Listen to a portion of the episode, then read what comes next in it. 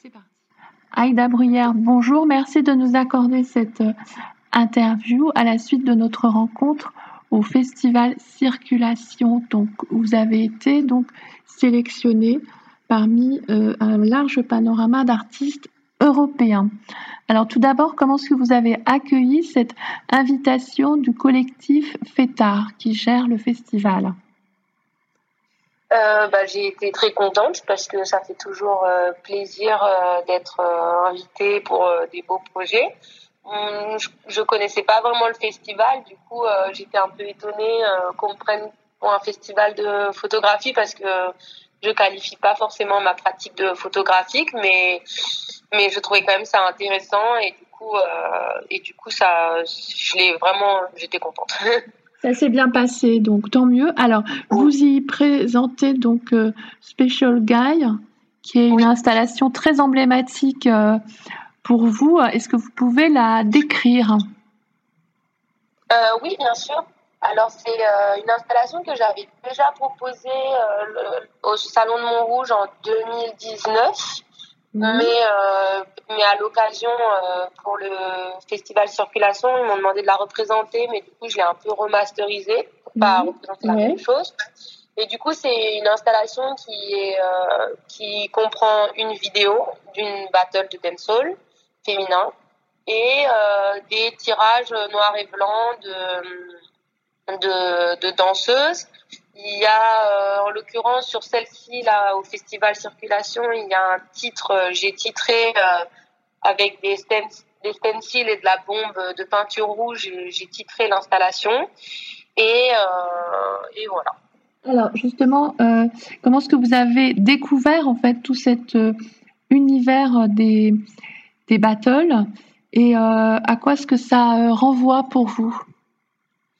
Eh bien, en fait, euh, la battle en question, parce que du coup, je suis pas allée à énormément de battles, mais la battle en question, euh, c'était vraiment un pur euh, moment de chance où j'étais avec, euh, à l'époque, je prenais des cours de danse avec euh, mon amie Patricia Badin, qui est danseuse. Et dans la salle où on était, on a trouvé par terre un flyer qui traînait. C'était pour la battle spéciale Gall.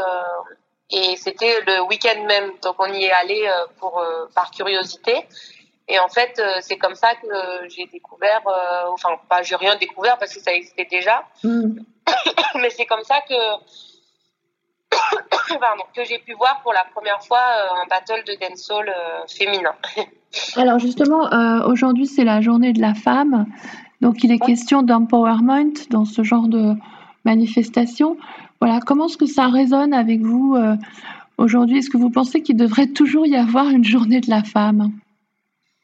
Ben oui, je pense que c'est important. Après, effectivement, euh, euh, on a envie de dire qu'il faudrait que bah, n'y ait plus besoin de journée de la femme parce que mm. ça veut dire que, enfin, s'il y en a une, c'est qu'il y, y, en a le besoin. Donc, euh, ça serait bien qu'il n'y en ait plus le besoin. Mais tant qu'il y en aura le besoin, il faut, il faut que ça continue à exister. Mm.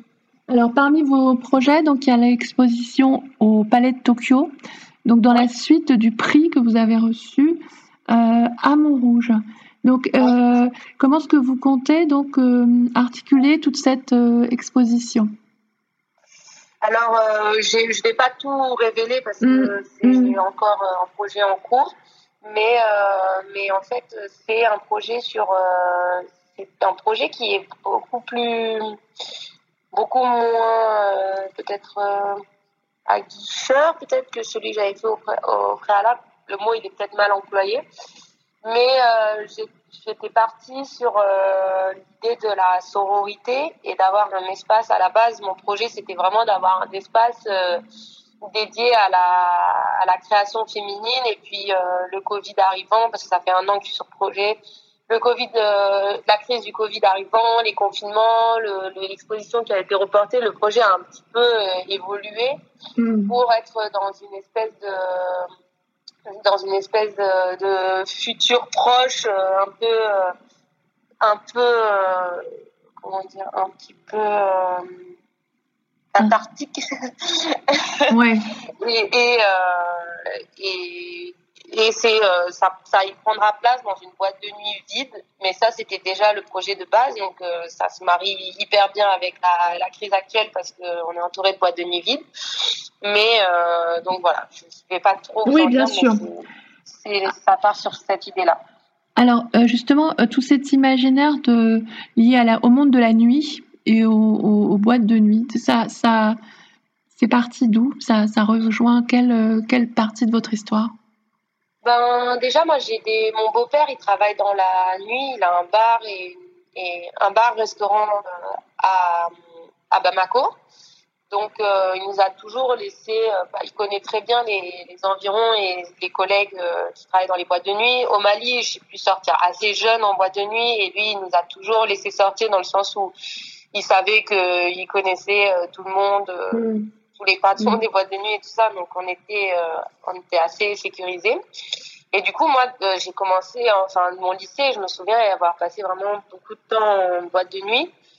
Et, euh, et c'est des univers qui me qui m'intéressent beaucoup parce que il y a bah, c'est dès qu'il y a la lumière dès que dès que il euh, y a euh, tous ces les gens sont bien habillés etc mais en fait euh, dès que on va dans une boîte de nuit vide ça devient tout de suite hyper glauque après même moi j'ai déjà travaillé en boîte de nuit mmh. j'ai travaillé dans un bar aussi donc d'être dans l'envers du décor aussi, on se rend compte qu'en fait, dès que les lumières sont éteintes, que les clients sont partis, en fait, c'est c'est pas c'est un peu glauque, ça c'est pas très propre, ça sent pas très bon. Euh, et donc dès, dès, que les paillettes sont plus là, en fait, euh, c'est un univers qui peut, qui est assez, euh, qui est assez chargé même picturalement. Donc du coup, j'ai tout, ça fait longtemps, longtemps, longtemps.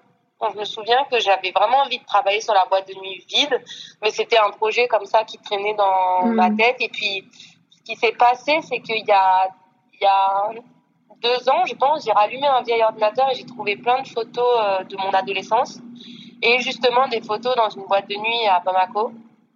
Et donc c'est comme ça aussi que l'idée de la boîte de nuit est un peu revenue dans ma tête et que j'ai voulu euh, mm. j'ai voulu reprendre ce, cet imaginaire.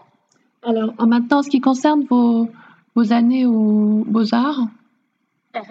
euh, voilà, qu'est-ce que vous retirez un petit peu de, ce, de cette période?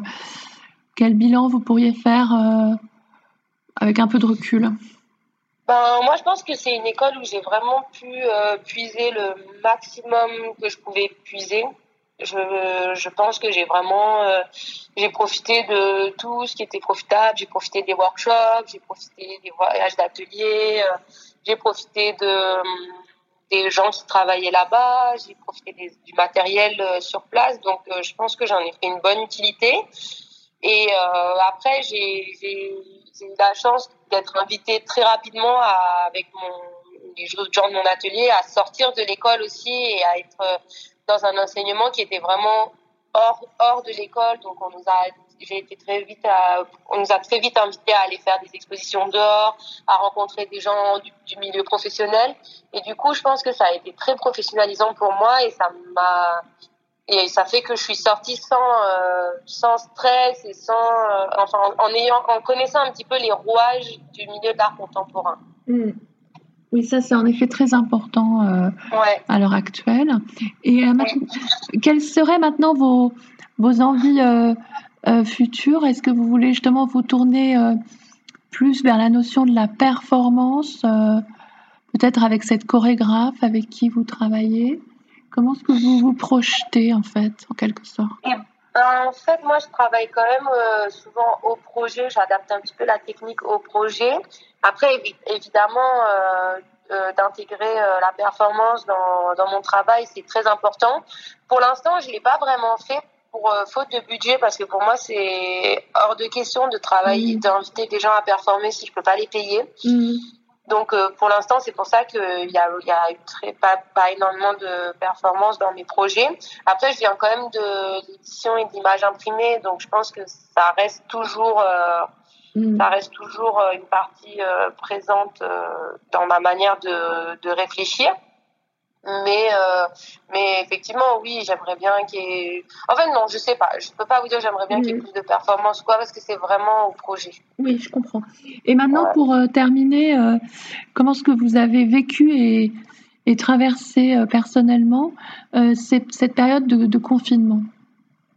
Eh ben, le premier confinement m'a pas a été plutôt bénéfique pour moi dans le sens où les choses allaient très vite. J'étais encore étudiante euh, au Beaux-Arts de Paris, j'avais eu le prix du Salon de Montrouge, donc j'avais l'exposition euh, l'année de mon diplôme, donc je devais même pas passer mon diplôme au Beaux-Arts de Paris, je devais le passer euh, au Palais de Tokyo. Donc c'était vraiment d'un coup, je, ma dernière année d'études était un peu, elle partait en mmh. hyper rapidement quoi. Et donc, du coup, j'étais, ça, ça, allait tellement vite que je commençais à avoir un peu peur, quoi. Du coup, enfin pas peur, mais ça allait vite. Et du coup, euh, en fait, quand ce confinement est arrivé, a ralenti un petit peu la cadence. J'étais pas mécontente d'une certaine manière parce que ça me permettait d'un petit peu remettre en question les idées que j'avais et de un peu plus, euh, un peu plus mettre de, corps à ma réflexion parce que en fait, euh, comme je voulais pas être juste dans le ressenti, donc ça m'a permis de mettre un peu de corps à ma réflexion. Après, effectivement, j'aurais peut-être aimé que ça dure pas aussi longtemps. Ouais. mais ça, mais c'est vrai que moi, je m'en sors plutôt bien. Je, je, peux continuer à travailler. Euh, enfin, je peux continuer à avoir ma pratique. Euh, financièrement, bah, c'est pas, c'est pas le plus facile, mais, mais bon, on on je suis pas la plus à plaindre. Mm. Et, euh, et puis, et puis, je pense que pour ma pratique, ça m'a, ça m'a aidé à être, à pas passer par quatre chemins parce que je trouve que c'est une période où, on tout le monde s'est énormément politisé.